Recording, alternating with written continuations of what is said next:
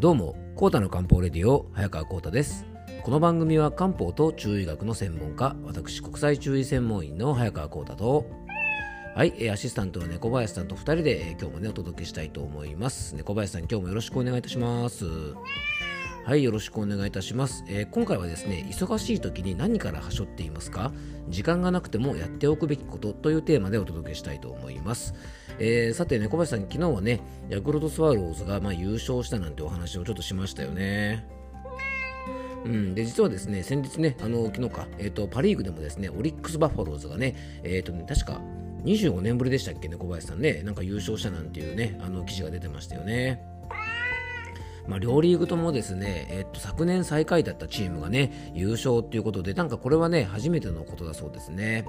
で前年ね最下位のチームが、まあ、大型補強をねあの特にしたわけでもなくねこういわゆる FA でねすごいあの日本人選手を連れてきたとか外国人のね強力な助っ人を連れてきたとかそういうわけではなくて若い選手を育成したりとか戦術を駆使してですねあの強いチームを倒すっていうことはね、まあ、これなかなか痛快ですよね。まあ、これはね、もうプロの世界なので、別にあの FA でね、例えばジャイアンツみたいに FA でね、たくさん選手を補強するとか、あの外国人のすごい選手を連れてくるってことが別に悪いわけじゃないんですけども、あのやっぱりなんとなくね、日本人でこう方眼美意みたいなところがちょっとあってですね、あのこういうね、若い選手を育てたりとか、戦術を駆使してね、こう強いチームを倒すなんていうのがね、なんとなくこう痛快に感じたりしますよね。はい、まあ、あの日本シリーズもね、楽しみですね。はいえー、さてですね、今日はね、また皆さんから、実はね、今日アンケートをまたしたいと思います。はい。前回はですね、好きな声はどんな声？っていうですね、ちょっとこうマニアックとも言えるようなね、質問だったんですけども、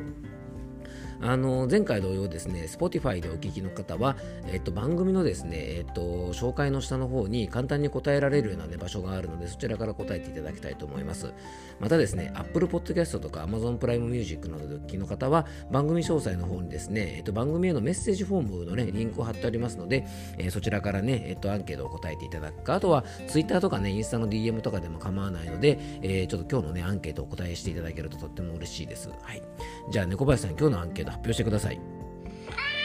はい。ということでね、あの、今日のアンケートはですね、えっ、ー、と、好きな鍋料理は何ですか？というですね、質問に、えー、ちょっと皆さんにね、お答えいただけるととっても嬉しいですね。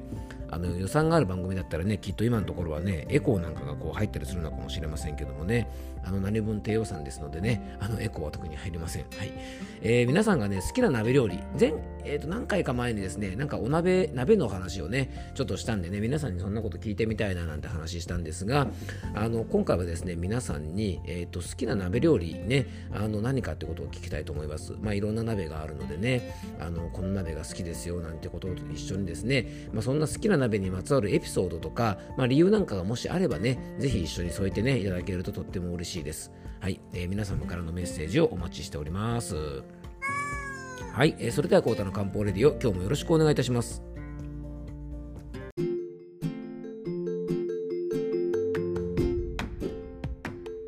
ことでね、今日の本題の方に入っていきたいと思うんですが、えー、今日はね、先ほどご案内したようにですね、アンケートをね、あの、取りたいと思います。アンケートテーマがね、好きなお鍋は何ですかということで、あの、皆さんからね、回答をね、いただけたらですね、この番組の中で、えっ、ー、と、鍋をね、あの、鍋料理を使った食用場についてね、ちょっとテーマとして、あの、寒くなってきたから取り上げたいなと思いますので、えー、皆様からのね、アンケートのね、えご協力を、えよろしくお願いいたします。じゃあ今日の本題に入っていきます。え今日はですね、忙しい時に何からはしょっていますかってことでね、時間がなくてもですね、ぜひやっておくべきことっていうことについてね、お伝えしたいと思います。あの多くの方がですね毎日の時間にね本当追われてると思いますあの僕もそうなんですけどもねもう本当朝起きてねあの大体いつも僕ちゃんとお店に行って、ね、出勤してあの1日漢方相談をするんですがまあ本当に1日ね早くてですねもう気が付くともう夕方っていうような日が毎日なんですよね。で僕らはですね、まあ、時間に追われるとですねやっぱりこの自分がやるべきことに対して優先順位をつけてですね何をやるべきかやらないべきかっていう判断をですねね日々、え、しております。で実はですねこの判断が非常に大切でやらなくてもいいことに時間を費やしてしまうとですね本来やらなくてはいけないことに時間を使うことができなくなってしまいますよね。で最近ではですねやめるっていうことがですね一つ大切なキーワードになってきていると思います。えー、僕らはですねやるべきことをねどんどんどんどん足し算的に積み重ねてしまいがちです、えー、仕事や家庭とかねプライベートの関係とか自分の趣味とかですねさまざまなやりたいこととかやるべきことがある中でどうやってそれに優先順位をつけていくかってことはあの人生をね楽しく過ごすことにおいてですね非常に僕重要なポイントだなと思います。で僕らはですねさまざまな経験と自分が持っている知識そして、まあ、嗅覚とでも言うんでしょうかねあのその時々のひらめきのようなものでやるべきかやらざるべきかを決めていると思うんですよね。そしてですね時間がないから今日はこれをやめておこうっていうような判断を常にするわけです。例えばね今日は時間がないから洗濯はしないで明日にしようとか今日は、えー、掃除はねしなくていいから、えー、明日に回そうとかね。この資料は提出まで期限があるから緊急性の高い仕事からしようっていうふうにね。こういうふうに、まあ、仕事とか家事もいろいろ優先順位をつけていると思います。そんな中でもですね実は体のメンテナンスについてはですね最もね忙しい時にはしょられやすいものなんじゃないかなと思います。で僕らにとってですね健康っていうのは最も大切なことですよね。まあ、これはね、ほとんどの方に、まご理解いただけることだと思います。まあ、仕事だってね、家だって、家のことだってですね、プライベートタイムだって、えー、健康な体がなければできませんよね。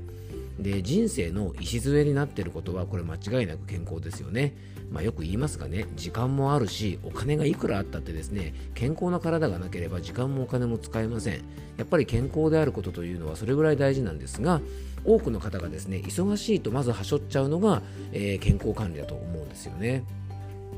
でもちろんね仕事とか家庭のことはそれぞれの役割があって責任もあると思います。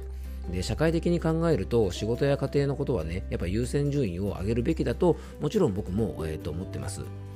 だけどですね、健康管理がおろそかになると、1日のスケジュールがですね、あのー、詰まっていって、しまえばですね、そもそもね、せあのー、生活リズムがですね、もうシステムとして無理が生じている。要は、健康管理に時間が使えないような状態というのは、1日の過ごし方がですね、ちょっと無理があの生じてしまっているんじゃないかなと思います。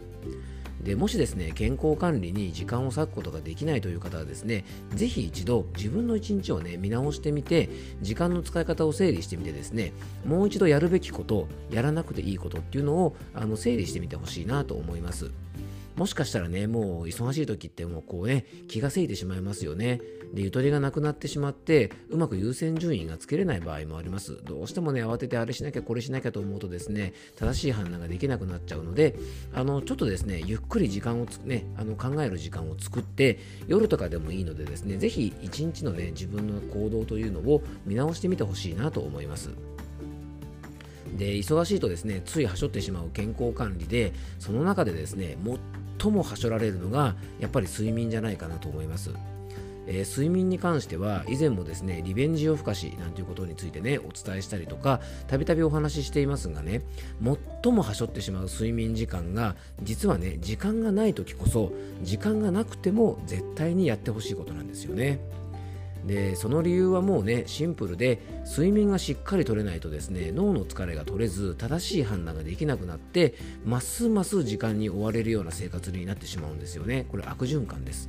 また忙しいということはですね考えるべきことやるべきことがたくさんある状況ですよね。なので肉体的にも精神的にも疲れが溜まっていればですねそんな状況をうまくクリアできないと思います。睡眠はね当たり前なんですが肉体的な疲労も精神的な疲労も取ってくれるものなので改めて考えると皆さんがねもっと時間がなくてもやっておくべきことが睡眠であるってことがねご理解いただけるんじゃないかなと思います。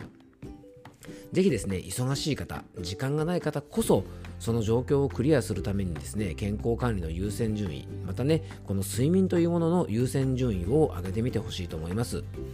もうね、一流と言われる経営者の方とか、まあ、一流と言われる方のね、あの多くがですね、ほとんどの皆さんが時間がない方でも運動の時間を確保したり、食事にちょっと気を使ったりとか、特に今日のね、お話しした睡眠時間というのはですね、皆さんめちゃくちゃ確保しています。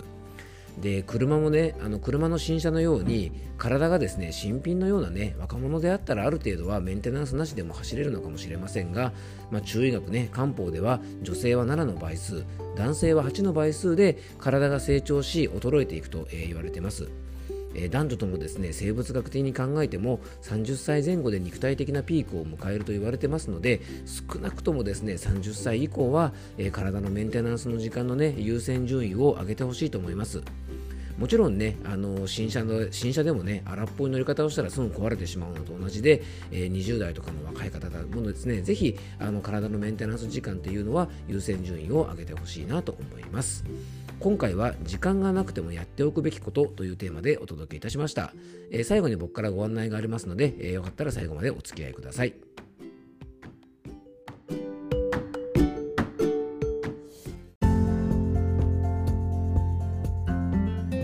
はい、ということでね、今回は忙しい時に何からはしょっていますか、えー、時間がなくてもやっておくべきことというね、テーマで、えー、時間がなくてもですね、ぜひあの健康管理の優先順位、そして睡眠の優先順位を上げてくださいなんてお話をさせていただきました。はい。え、ー、と、あとですね、あの番組の冒頭ではですね、今日は、えー、好きな鍋料理は何ですかっていうね、アンケートを行いますなんてご案内もしたのでね、猫林さんぜひ協力していただきたいですよね。はい。猫林さんって何の鍋料理が好きでしたっけ？